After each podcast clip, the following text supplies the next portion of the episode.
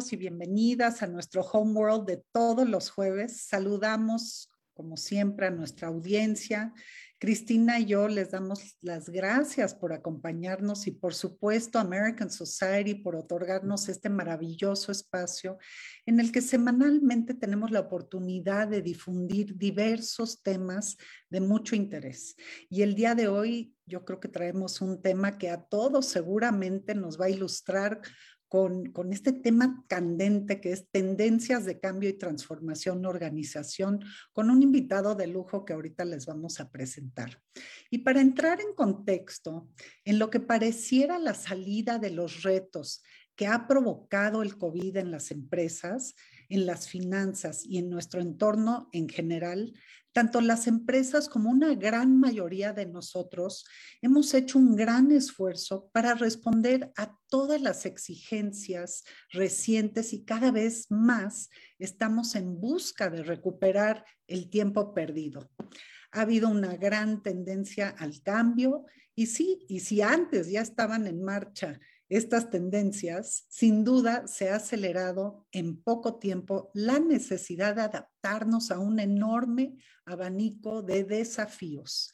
Se habla de transformación digital, de cultura y talento, de organización y modelos de gestión, de nuevas necesidades de clientes, de estrategias de comunicación utilizando cada día más las redes sociales, cambios de modelo de negocio, y también han surgido roturas en la cadena de suministro, incremento de costos de aprovisionamiento, lo hemos visto en las teles con estos eh, este, embarques que están anclados en el mar, y bueno, la reducción de márgenes. Y no podemos dejar de mencionar temas que cada día suenan más y más como lo son la sostenibilidad y el medio ambiente.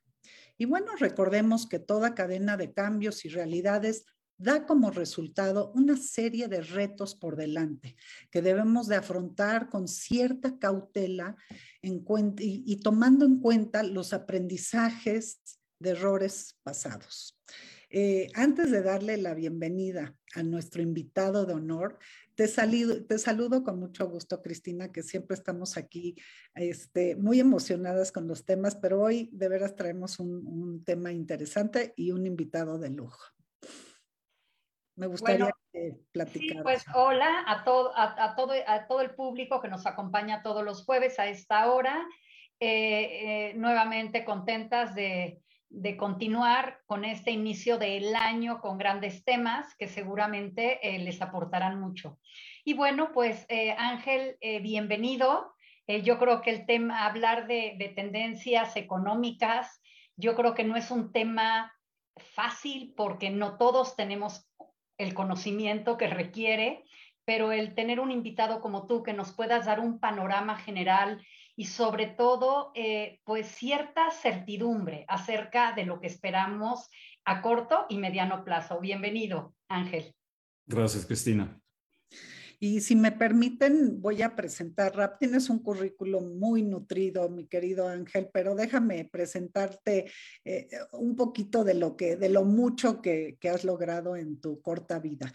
Este, más de 30 años de experiencia profesional, Ocupó puestos de alta dirección en Banamex, en la presidencia de la República, como director de acuerdos del Gabinete Económico y posteriormente en el sector de telecomunicaciones, en Avantel y en Embratel en Brasil, así como en Telmex Internacional. Y bueno, pues es presidente de la Comisión de Negocios y Financiamiento de Coparmex Nacional 2022 presidente del Comité de Actualización del Plan Estratégico de Coparmex y presidente nacional del Instituto Mexicano de Ejecutivos de Finanzas, conocido como IMEF, en 2020 y 2021. O sea, acabas de terminar tu gestión. Este, y bueno, miembro del Consejo Consultivo del IMEF, profesor y coordinador académico del Diplomado para la Certificación en Dirección de Planeación, Ejecución y Gestión de Estrategias para la Universidad Anáhuac y también en, este, del ITAM. Entonces, bienvenido Ángel, muchísimas gracias. Estamos este, pues, listas para que nos platiques y nos digas cómo ves este, este, esta nueva realidad y esta, este tema tan candente que, está, que estamos viviendo. Y bueno, pues a mí me gustaría abrir, eh, Patti, si me lo permites, con la pregunta siguiente. Eh, ¿Qué deberíamos de reflexionar hoy frente al contexto financiero que estamos viviendo? Claro que sí, Cristina. Patti, muchas gracias por la, por la amable introducción y gracias a, The American Society por la invitación. Un gusto realmente poder platicar con ustedes.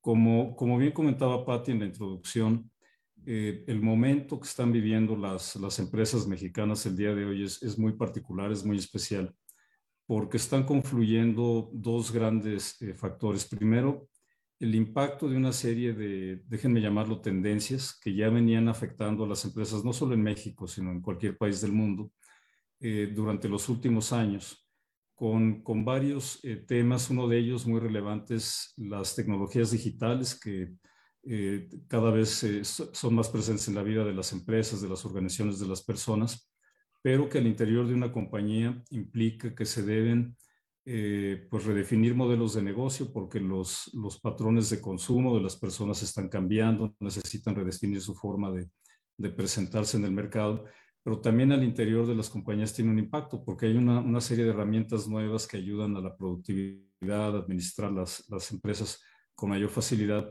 y han debido adaptarse a todo este impacto tecnológico que durante la pandemia pues se vino a acelerar, ¿no? De repente eh, eh, vino el, aislamiento por, por, el tema sanitario y las empresas debieron tomar medidas eh, de emergencia para seguir operando y para poder adaptarse a la, a la nueva realidad. Entonces, una tendencia que ya venía de algunos años y se aceleró con la pandemia. Pero hay, hay otras tendencias que también han impactado a nivel global a las, a las compañías.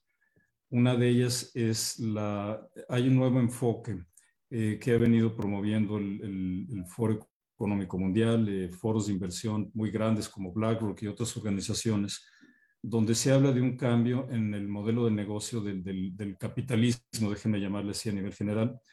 Digamos que el modelo tradicional eh, capitalista era producir crecimiento de la economía en base a la, a la inversión de las empresas principalmente y libre competencia y los gobiernos intervenían poco pero estos modelos de crecimiento que si bien ayudaron a, a, que las economías se expandieran, no tuvieron un impacto suficiente sobre eh, las desigualdades en los diferentes países. Este no es un factor privativo de México. La economía de Estados Unidos, las economías europeas, latinoamericanas crecieron mucho en los últimos 30 años, pero la disparidad entre los que más ganan y los que menos ganan se amplió. Entonces fue un modelo que ayudó a crecer, pero no ayudó a, tener eh, una reducción en la, inequidad. Y eso ha dado lugar a un, un nuevo modelo eh, que le llaman ahora de capitalismo incluyente o se le llama también eh, eh, economía o capitalismo de partes interesadas, donde las empresas están cambiando la manera como miden su éxito. No solamente eh, medirlo por el lado financiero, o sea, tener utilidades y así, sino también medir qué impacto están teniendo las empresas sobre el medio ambiente, si es un impacto positivo o dañan el medio ambiente con sus operaciones, su manera de producir, pero también qué impacto están teniendo desde el punto de vista social es decir, que, que contribuyan a las comunidades donde operan, eh, que tengan buenas prácticas, por supuesto, con, sus colaboradores, los empleados, con proveedores, clientes, etcétera. Y esto ha venido a redefinir los, los modelos de negocio. Hoy las, empresas que tienen una práctica eh, formal, bien establecida de impacto social ambiental positivo, eh, va más allá del discurso, ¿no? De decir que somos este, responsables, empresarialmente responsables, ya estas empresas están teniendo beneficios, por ejemplo, de acceso a crédito en mejores condiciones y tienen, por ejemplo, seguros más baratos o pueden eh, sacar eh, deuda o emitir acciones en las bolsas de valores con más facilidades simplemente porque sus riesgos son más bajos. Están menos sujetos a demandas de tipo ambiental o a, demandas incluso sociales de las comunidades. Están migrando para allá la, forma de trabajar y, y el diseño de los propios modelos de negocio y eso está teniendo pues un impacto adicional sobre, sobre la forma de operar de las, de las compañías.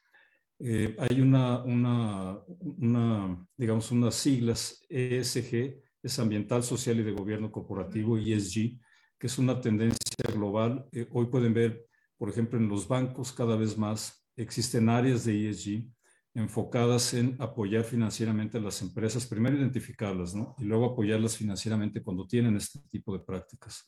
Son tendencias eh, globales, la parte tecnológica, esta transformación en los modelos de negocio importantes, eh, que también se ven, por ejemplo, los, los jóvenes, eh, yo veo, mis hijos tienen ahora aplicaciones en el celular donde ponen la marca de una, de una determinada marca de ropa, por ejemplo, y les sale ahí si esta empresa tiene prácticas sociales abusivas o no. Y van tomando decisiones de consumo en base a eso. Y, e incluso los, los jóvenes ahora prefieren trabajar en empresas que tienen este tipo de prácticas. Entonces sí es una, una transformación muy, muy profunda que, que, ha venido de los últimos años y se aceleró en buena medida con la pandemia, parte de ella, eh, que está impactando a las empresas de México y de cualquier país. Sin embargo, en el caso de México tenemos retos adicionales ¿no? que podemos platicar más adelante con, con todo gusto. Claro, sí, definitivamente tienes razón. Los jóvenes sí están tomando mucha conciencia en, el tema de, pues de ESG y creo que pues las empresas eh, a paso acelerado pues están incorporando esto y qué bueno, ¿no? Pero a ver, Ángel, yo leí un artículo tuyo que nombraste La tormenta perfecta, que me encantó. Entonces, en un entorno turbulento, ¿qué es lo que, qué, qué nos exige un entorno turbulento? Sí, gracias, Pati. Y, y sí es una, una, tormenta perfecta porque todos estos temas que estamos platicando pues implican decisiones al interior de las compañías fuertes, ¿no? De transformación, de transformación muy profunda, que requiere redefinir la estrategia, requiere replantear objetivos, requiere volver a definir qué recursos se tienen, cómo los utilizan, ¿no? Cómo los utilizo de mejor manera y realmente plantear una, una visión diferente, ¿no? De, de, cómo lograr los objetivos de la, de la empresa pero eh, le llamé de tormenta perfecta en ese artículo porque en el caso de México se, se añaden estas, eh, este, el impacto de estas tendencias a la situación actual de la economía y que enfrentan todas las empresas en el país. Eh, con la pandemia, como, como todos ustedes saben, pues las economías prácticamente cerraron. En el caso de la economía de México, eh, se redujo en, en, el 2020 más del 8%, que es muchísimo. Bien, por darles datos, en el segundo trimestre del 2020, la economía mexicana se contrajo casi 20%, 19%, que es una cosa tremenda haber construido la economía a lo largo de la historia del país y que se pierda una quinta parte de un trimestre al otro es algo tremendo, ¿no? Porque pararon las actividades, nos encerramos todos en casa, dejando de producir las empresas, etc. Pero después vino un rebote conforme se reanudaron las actividades y al final del año la contracción fue poco más del 8%. Sin embargo, este año eh, el, el, rebote ha sido insuficiente para recuperar el terreno perdido. La economía realmente está muy débil. Eh, durante la pandemia, muchos países implementaron medidas de apoyo en, en, Europa, en Estados Unidos, incluso en América Latina, donde los gobiernos ayudaban a las empresas con liquidez, por ejemplo, con apoyos de tipo fiscal o incluso transferencias directas para que pudieran pagar la nómina, transferencias a las familias, como, como ha ocurrido en diferentes países, y aquí no ocurrió eso. Eso, eso provocó que eh, México perdiera más de 400 mil empresas, cerraron de manera definitiva. Eh, muchos cientos de miles de personas, bueno, en el, en el, nivel más profundo de la crisis, más de 12 millones de personas dejaron de trabajar. Se han reintegrado con, con la renovación de actividades, pero sigue habiendo mucha gente que no ha recuperado el empleo. Y lo que es más grave es que el ingreso promedio bajó. El país sí se ha empobrecido y todo esto implica que el consumo es más bajo. Ahora las empresas enfrentan, además de todas estas tendencias internacionales, un mercado eh, deprimido, la inversión es muy baja y pues plantea para, para este año retos formidables, ¿no? Por eso lo de, lo de la tormenta perfecta. Sí, y bueno, eh, me queda claro que, que, estamos frente a muchísimos desafíos, eh, no solamente por los criterios económicos que planteaste en un, principio, sino también hay criterios sociales o sociopolíticos, ¿no? Que están impactando. Y sobre todo, bueno, en México, que, que venía, que durante muchos años, bueno, eh, tuvo una, un, un, crecimiento impresionante que yo creo que fue ejemplo de muchos países del mundo, ¿no? Y de pronto yo creo que todos nos preguntamos qué pasó, cómo es posible que de pronto íbamos, íbamos hacia arriba, hacia arriba, mejorando la calidad de vida, pero de pronto se empiezan a hacer estas brechas gigantes. Y bueno, tú hablabas de, de modelos de negocio y frente a estos desafíos qué, qué modelo de negocio o qué modelos podrían funcionar para que México vuelva a despegar de alguna manera. Porque hoy en la mañana eh, leía en el, en el financiero que, eh, se habían recuperado muchos empleos, pero con unos salarios muchísimo más bajos de los que tenía la gente. Entonces, bueno, eh, un modelo que genere empleo, pero que genere un empleo a, a pues a muy bajo, eh, a muy baja remuneración, yo creo que también a corto plazo las consecuencias van a ser muy grandes, no solamente en términos de consumo, sino también en términos de calidad de vida, de bienestar de las personas. Entonces, bueno, ¿cuáles son los modelos que tú miras como, como factibles, como posibles para que México empiece a despegar nuevamente?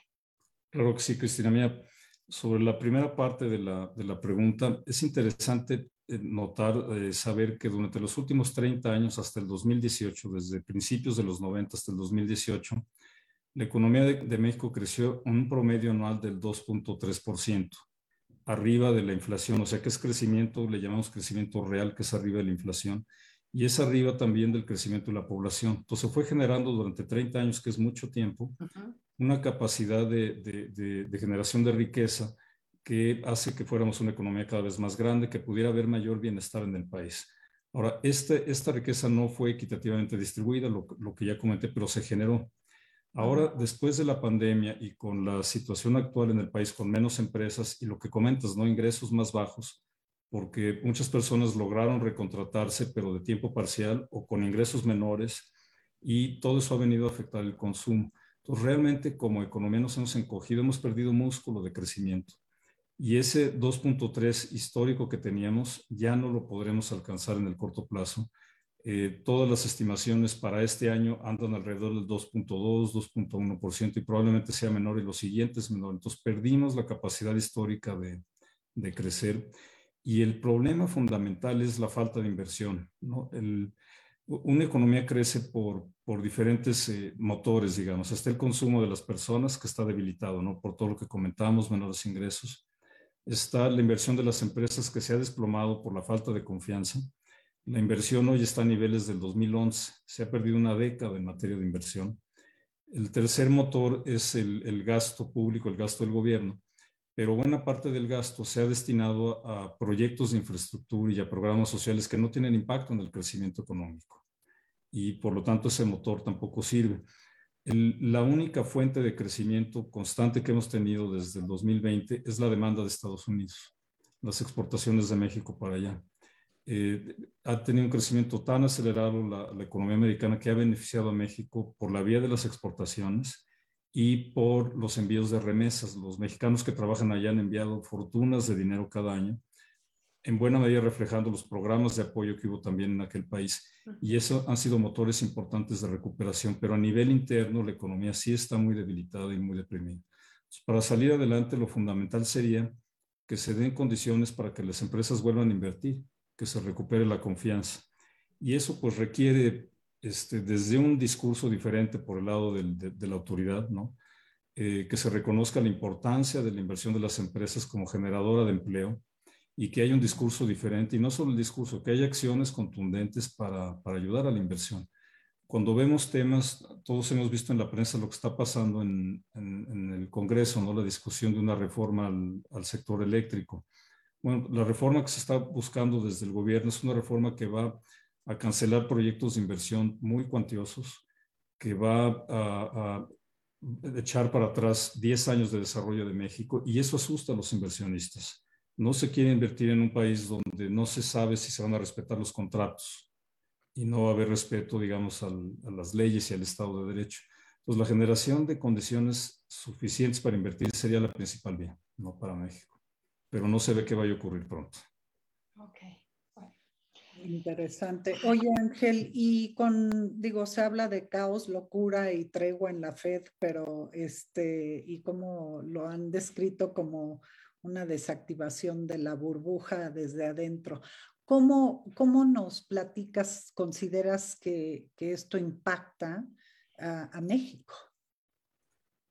Hay un tema que, que ha afectado, digamos, a todos los bancos centrales del mundo. Se discute en la Reserva Federal, en el Banco de México y en, general en los bancos centrales, que es la, inflación, ¿no?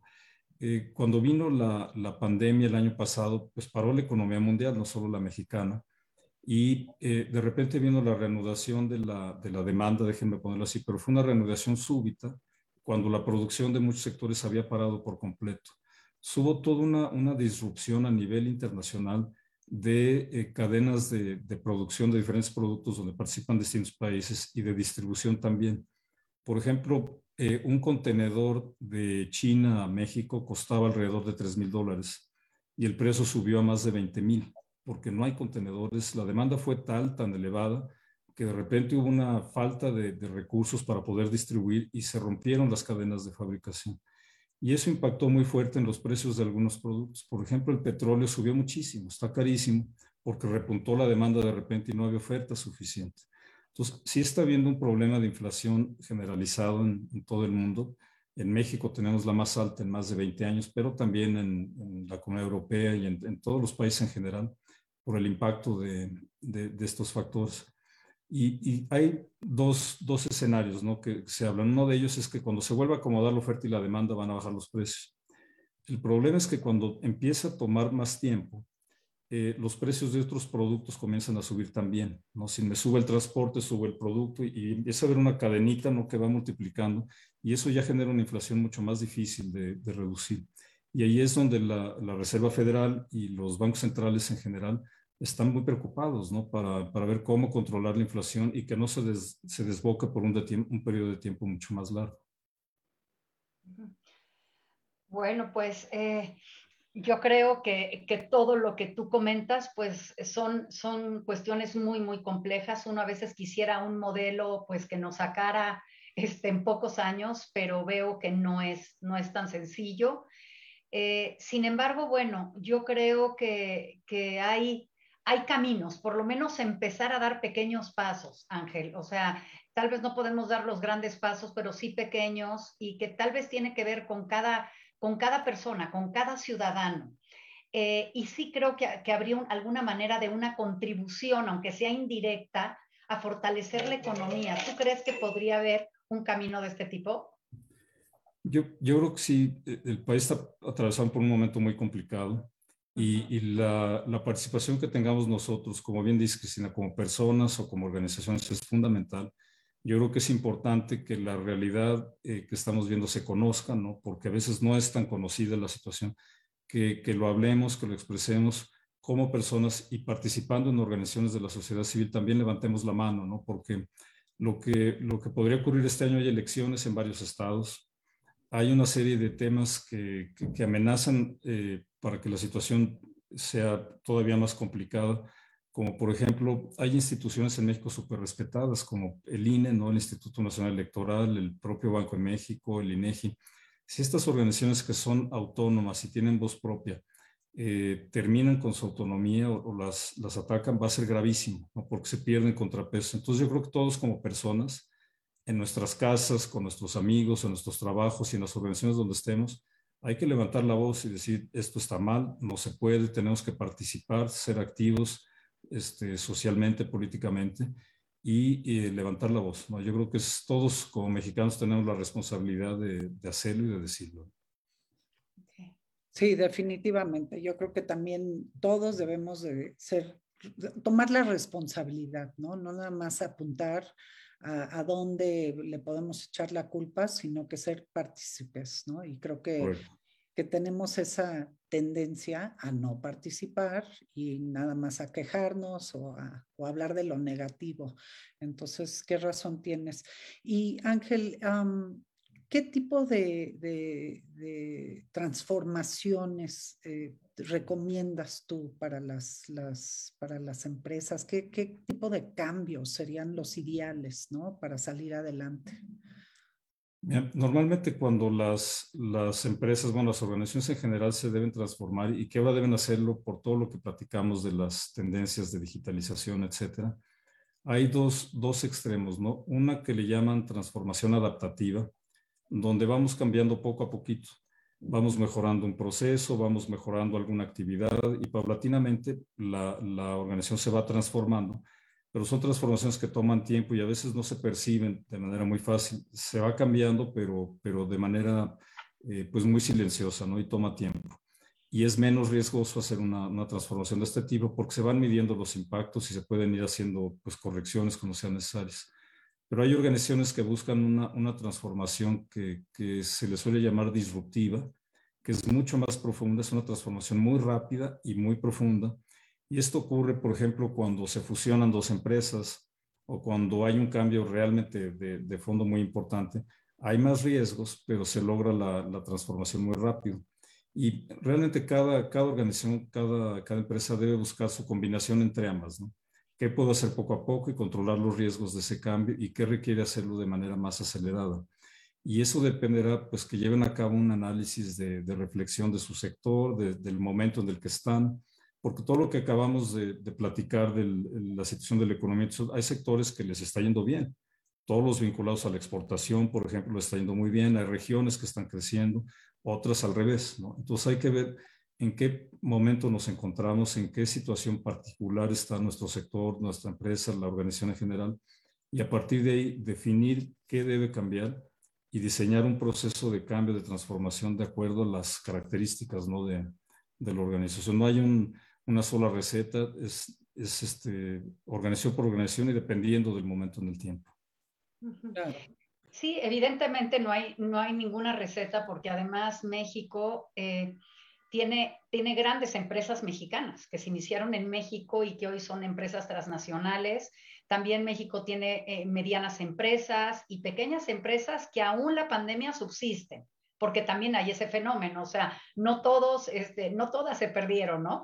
¿Qué hicieron aquellas que sí subsistieron, que sí sobrevivieron y que tal vez no tuvieron algún apoyo, como tú decías, que tienen las empresas en algunos países, pero pensando un poco en estas empresas y en todas estas tendencias, em, la data, eh, toda la información que hay hoy, justamente para generar estrategias, para generar modelos. ¿Cómo se están utilizando? Porque, bueno, la data está ahí, pero yo creo que, también lo que es la, la ciencia de datos, también es, es una, una estrategia de alguna manera para aprovechar esta data para generar eh, acciones, acciones que realmente produzcan resultados. Entonces, ¿cómo, cómo tú miras eh, que se está utilizando toda, toda esta, ciencia de datos eh, en las empresas como para aprovechar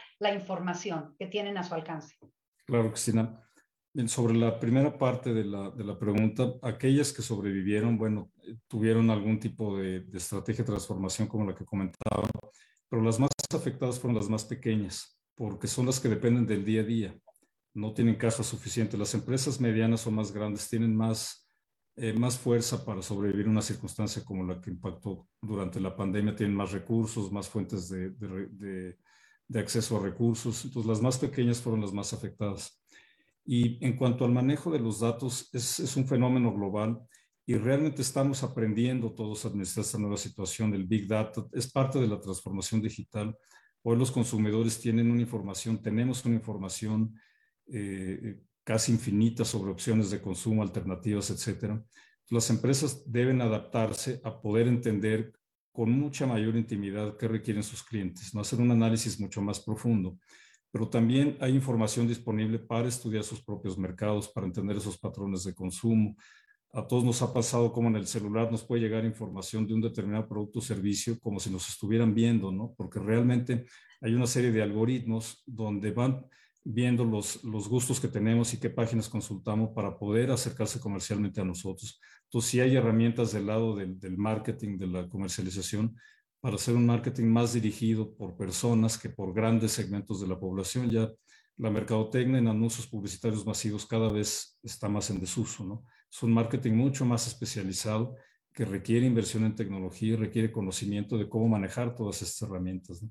Sí es una transformación profundísima y el volumen de información es, es enorme, ¿no? Y lo que va a pasar con la inteligencia artificial, apenas estamos comenzando a entender cómo nos va a impactar en, como personas y como, como organizaciones.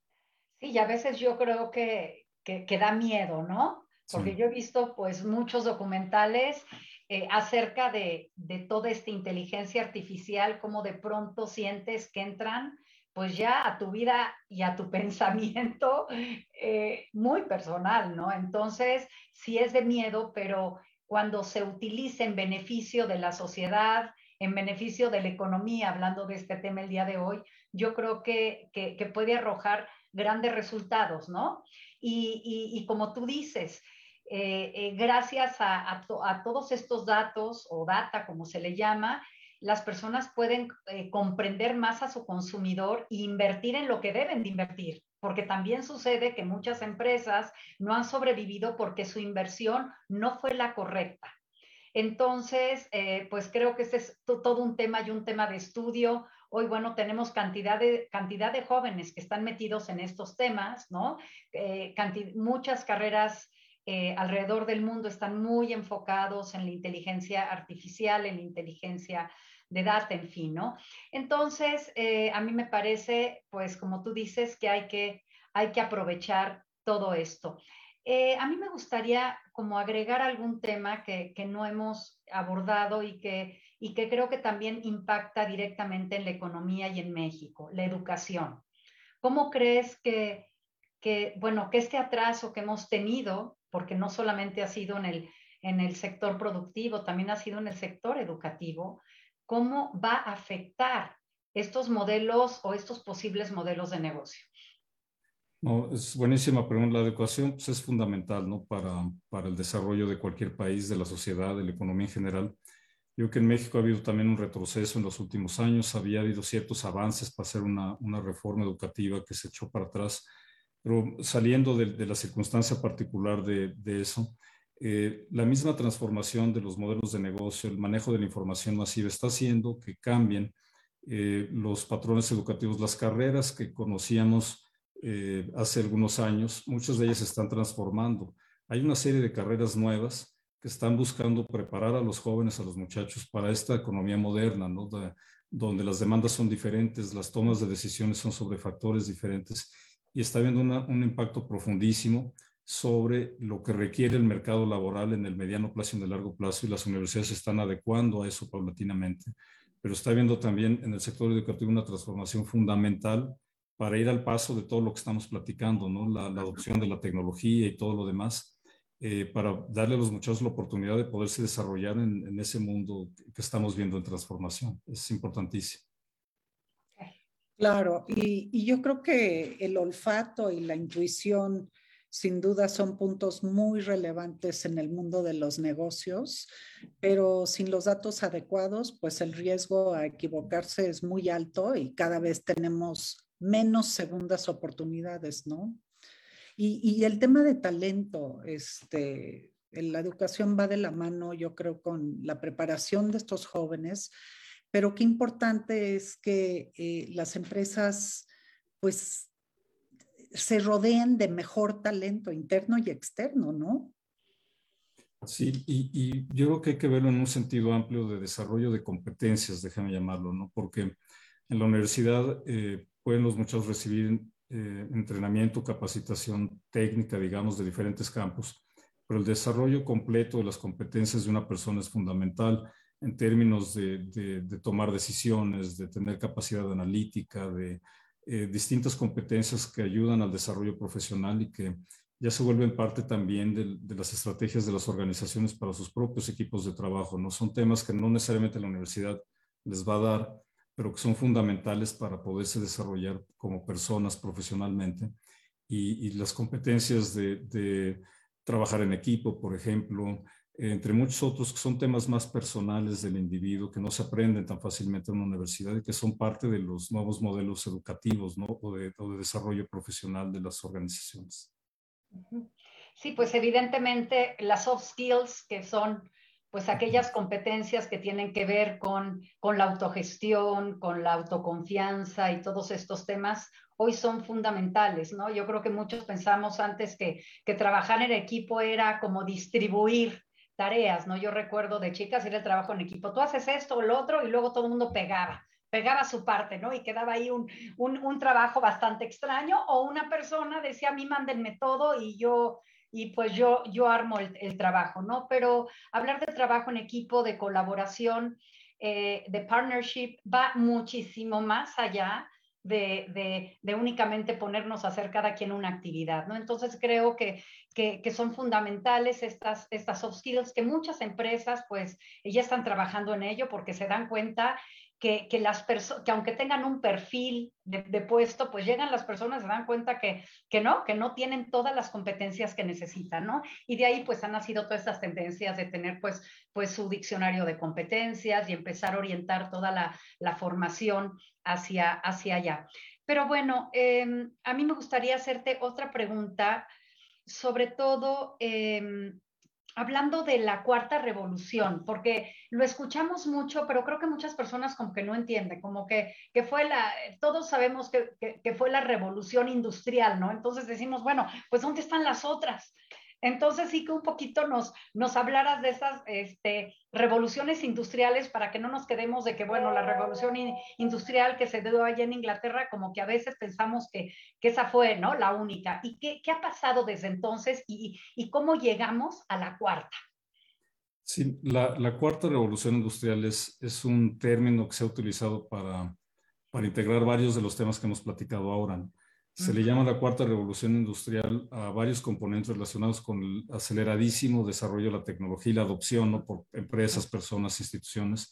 Incluye el manejo masivo de la información que ya platicamos, el tema de la inteligencia artificial, que, que, está comenzando y va a tener un impacto tremendo sobre, los, sobre todo la vida cotidiana de la gente en los próximos años, pero también, por ejemplo, el Internet de las cosas, la inteligencia de los de los, eh, de los objetos y de los, de los dispositivos electrónicos y cómo se relaciona con nosotros. Y en general la vida digital, ¿no? Cómo impacta las decisiones de consumo y de vida cotidiana. Esta reunión que estamos teniendo ahora es un ejemplo, ¿no? De cómo se han transformado las cosas. Pero todos estos elementos juntos han tenido un impacto tan profundo que se le ha llamado una revolución completa. Eh, se le pone el título de revolución industrial, podría ser revolución digital, pero realmente son olas de transformación que se dan en la historia, eh, que a veces pasan eh, muchos años, siglos entre una y la otra, pero es de esa profundidad los cambios que estamos viendo. Ok. ¿Y no crees que cada vez más eh, eh, hay un entorno de cortoplacista que realmente no genera este talento que, que, tenga un sentido de permanencia en las empresas y que de alguna manera esto también va en aumento para lo que es la pobreza laboral, o sea, cada día entran, están dos meses, tres meses, no da tiempo ni siquiera de que de que sus aportaciones valgan, ¿no? Este, tú entrenas a, tu gente y luego, pues ya no importa si se van, ya no importa si tienen vocación de servicio, este, generosidad, empatía, visión a largo plazo. Entonces creo que también esa parte de, del, del servicio, digamos, se, ha visto afectado, ¿no? En estos tiempos. Sí, sí, yo creo que son varios factores, porque sí, esa, déjame llamarle lealtad corporativa que, que había antes, donde entramos a trabajar en una organización, nos quedábamos muchos años y hacíamos carrera. Yo creo que es un concepto que se ha venido perdiendo y los jóvenes son más inquietos, ¿no? Eh, buscan, se mueven con mayor facilidad, pero creo que también refleja que hay una altísima demanda por gente preparada, con gente con las competencias necesarias y hay poca oferta. Entonces hay mayor canibalización y mayor demanda por gente preparada de la que había antes. Y también parte de, de los enormes volúmenes de información es más fácil identificar personas competentes, es más fácil identificar empresas y fuentes de trabajo que antes, cuando las relaciones no se llevaban a cabo en redes sociales o por la vía digital, sino eran persona a persona eso creaba yo creo que una rigidez en el, digamos, en el flujo de información, en el conocimiento de las personas para poder hacer estos, eh, digamos, intercambios entre organizaciones, entre instituciones. Antes era más difícil hacerlo. Y hoy los volúmenes de información y el conocimiento de, la gente sobre alternativas aceleran esto. Además de que creo que sí se ha perdido esa visión de la, de la lealtad institucional ¿no? que, que había hace algunos años. Sí.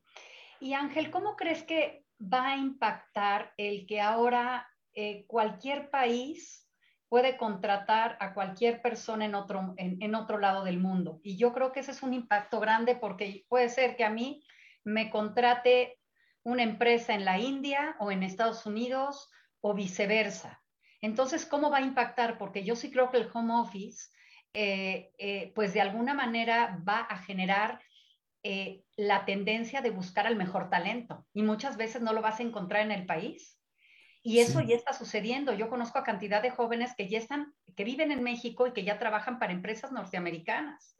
O personas que están viviendo, tengo el caso de, de la hija de una amiga que trabaja en, que vive en Alemania y trabaja para una empresa que está en Silicon Valley.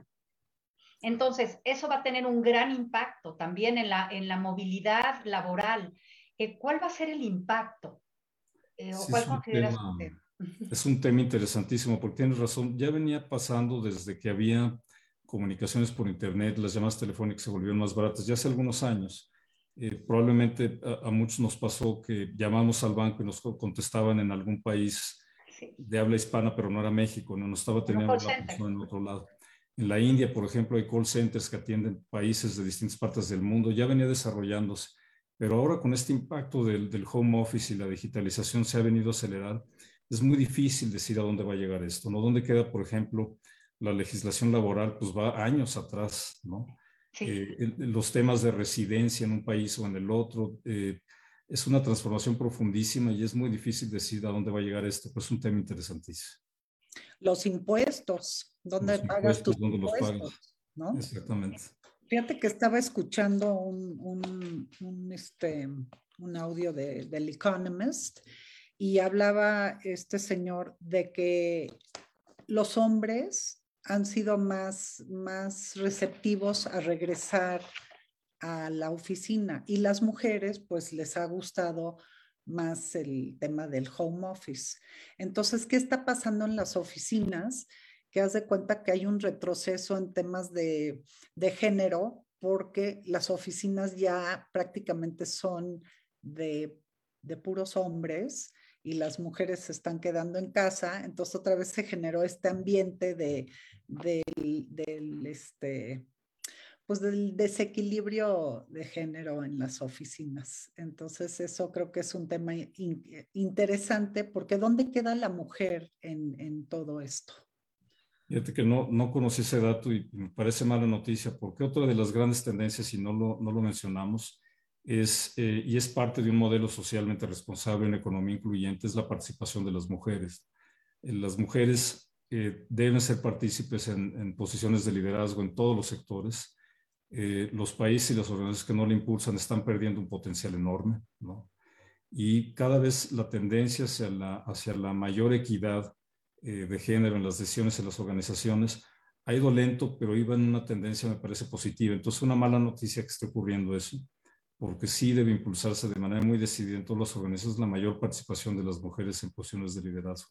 Entonces, lástima que esté ocurriendo, ojalá sea algo temporal, ¿no? Pero, pero es parte de una economía incluyente pues sí, tendrán que salir, tendremos que salir de la zona de confort del home office y decir, pues ni modo, tengo que ir a defender mi plaza en, en la oficina, ¿no?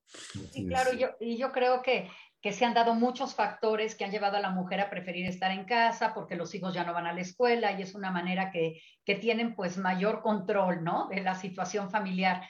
Sin embargo, bueno, eh, no sabemos, como tú dices, a dónde nos va a llevar, eh, aunque la tendencia es marcadísima que las empresas ya están trabajando mucho en inclusión, en diversidad y en estos temas, que, bueno, que también están marcando una pauta de cambio en el mundo. Y, otro aspecto que creo que es importante también hablando de la economía y sobre todo para los que vivimos en grandes ciudades donde la tendencia era esta, esta verticalidad de crecimiento, ¿no? Grandes edificios para grandes oficinas, cuando ves ahora una, gran cantidad de edificios desocupados. ¿Sí? Cuando ves que, bueno, que, muchos están, van a optar por el modelo híbrido, ir algunas veces a la oficina cuando sea únicamente necesario. ¿Y qué va a pasar? Porque, bueno, el, eh, todo lo que es el desarrollo inmobiliario para, eh, impulsaba mucho la economía, sobre todo pues de las grandes ciudades, empezando por, por México, Monterrey, Guadalajara, que han tenido esta tendencia de la verticalidad de crecimiento. ¿Cómo va a impactar también este home office en el desarrollo inmobiliario a futuro? Sí, tienes razón. Ahorita hay una sobreoferta de oficinas en, distintas ciudades en la Ciudad de México, en distintas ciudades del país y a nivel internacional por esto, ¿no? Ya muchas empresas adoptaron de manera formal y definitiva los modelos híbridos, donde se va parte del tiempo a la oficina, parte del tiempo en casa, pero hay empresas muy grandes que han cerrado oficinas completas para dejar a la gente en casa. Eso pues va a afectar el desarrollo inmobiliario, pero me parece que tiene un lado positivo porque nos, nos, lleva a todos una vida más equilibrada, ¿no? Esas jornadas de 12 horas diarias de trabajo en la oficina a costa de, de, otros aspectos de la vida es, eh, el poder equilibrar más la vida, las actividades donde las tendremos, estar más tiempo en casa, compartir con amigos, con familia, sin perder la capacidad de ser productivos y de generar valor para una organización. Me parece que es uno de los buenos legados de la, de la terrible eh, tragedia que ha sido la pandemia, pero el, el, el dejar modelos híbridos en la vida profesional, yo creo que es un, resultado positivo.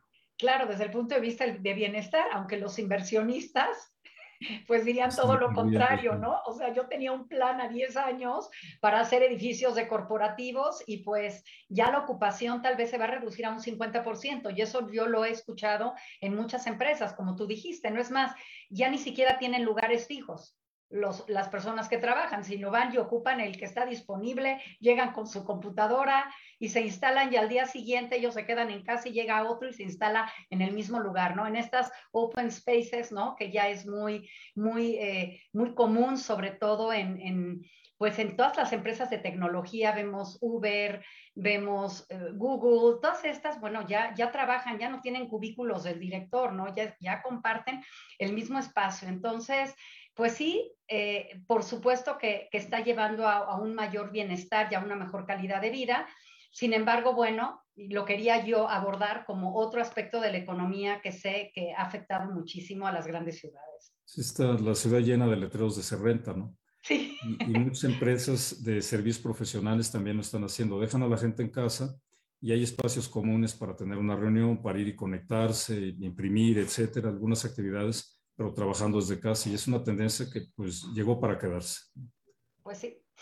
Sí, pero definitivamente hay una, debe de haber un, como una etapa de, de, ajuste, ¿no? Porque yo creo que en, el, en términos de, de temas emocionales, de cómo manejarlo, de cómo, de cómo estar atendiendo los negocios, muchos de los negocios de servicio, pues yo, yo percibo que hay como como un, como un desajuste en, en, el personal, que ya no, ya no entienden cómo, cómo abordar el tema de servicio a cliente.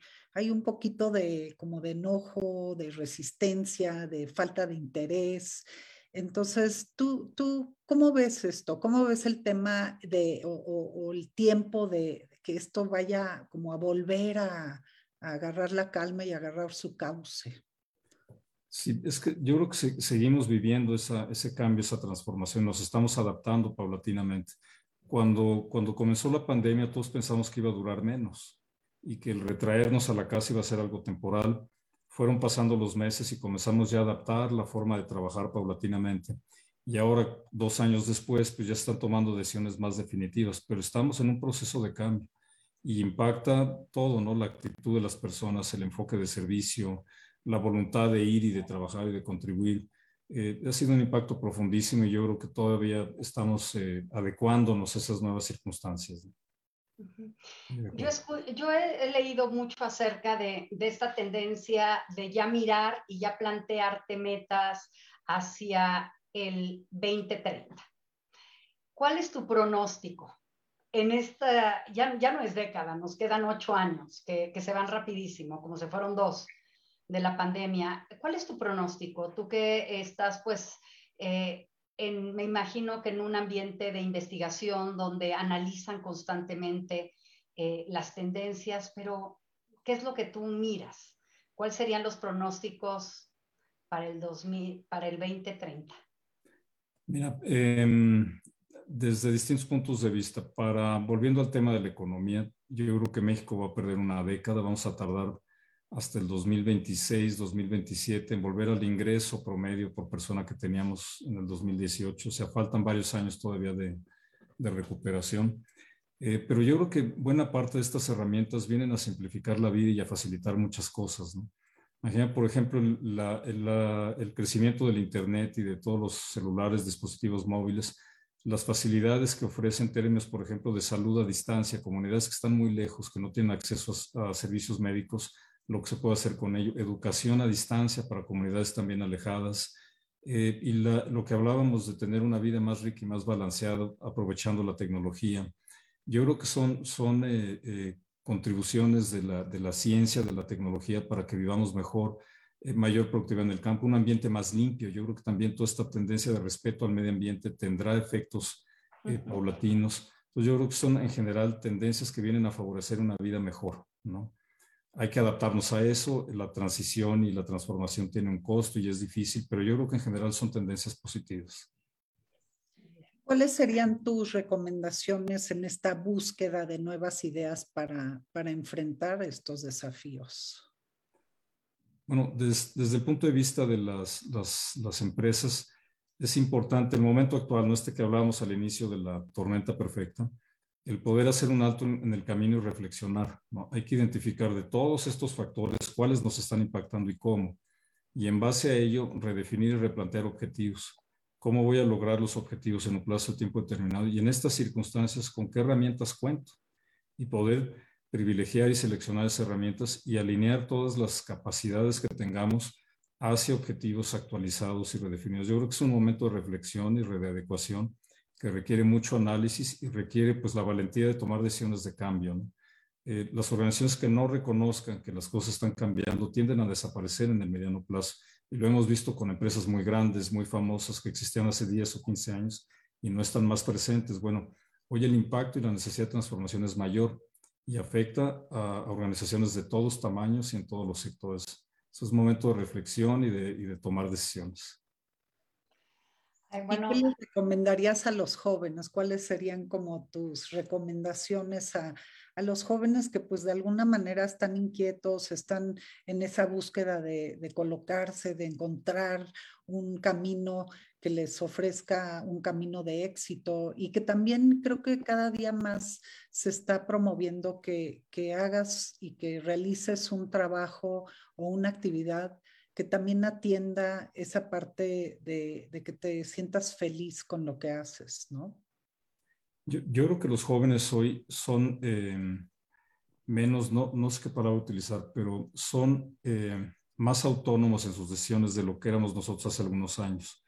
Yo creo que ellos eh, son más, están menos dispuestos a ceder tiempo y a ceder bienestar por una lealtad institucional como era antes. Son más demandantes, pero también las circunstancias para ellos son más complejas porque la diversidad de alternativas es enorme. La cantidad de campos de trabajo, de carreras que pueden seguir es mucho más diversa y grande que antes. Y el poder planear la vida y el futuro en circunstancias de transformación tan profunda, pues no es fácil. ¿no? Eh, yo creo que plantea todo un reto para los jóvenes pero al mismo tiempo, pues es un futuro interesantísimo. Eh, ellos están adaptados, nacieron con estas tecnologías están creciendo con ellas y podrán sobrevivir con ellas mucho mejor de lo que hemos hecho nosotros. Y es un, desafío interesante. Y jóvenes en México, como mexicanos, yo creo que también, eh, yo se lo digo mucho a mis hijos, el, compromiso con el país es fundamental, ¿no? Que, si tienen una preparación, sepan contribuir se comprometan, porque solo en base al compromiso de ellos es que tendremos un país mejor el día de mañana hay que saber leer todas esas circunstancias y comprometerse sin duda. Pues, eh, ¿qué, qué, charla tan agradable y sobre todo eh, el que nos has pues dado este panorama eh, general y has tocado aspectos que muchas veces no miramos, no miramos como importantes. Entonces, pues tenemos que armar un rompecabezas, un buen rompecabezas en los próximos años con la contribución de todo, de este talento joven del cual hablamos, pero también con responsabilidad. Así es que por mi parte, muchísimas gracias Ángel. Creo que, que, que fue una, una, gran plática y pues bueno, no me queda más que, agradecerte y, y, y, pues dejarle la palabra a Patti para cerrar este, este programa.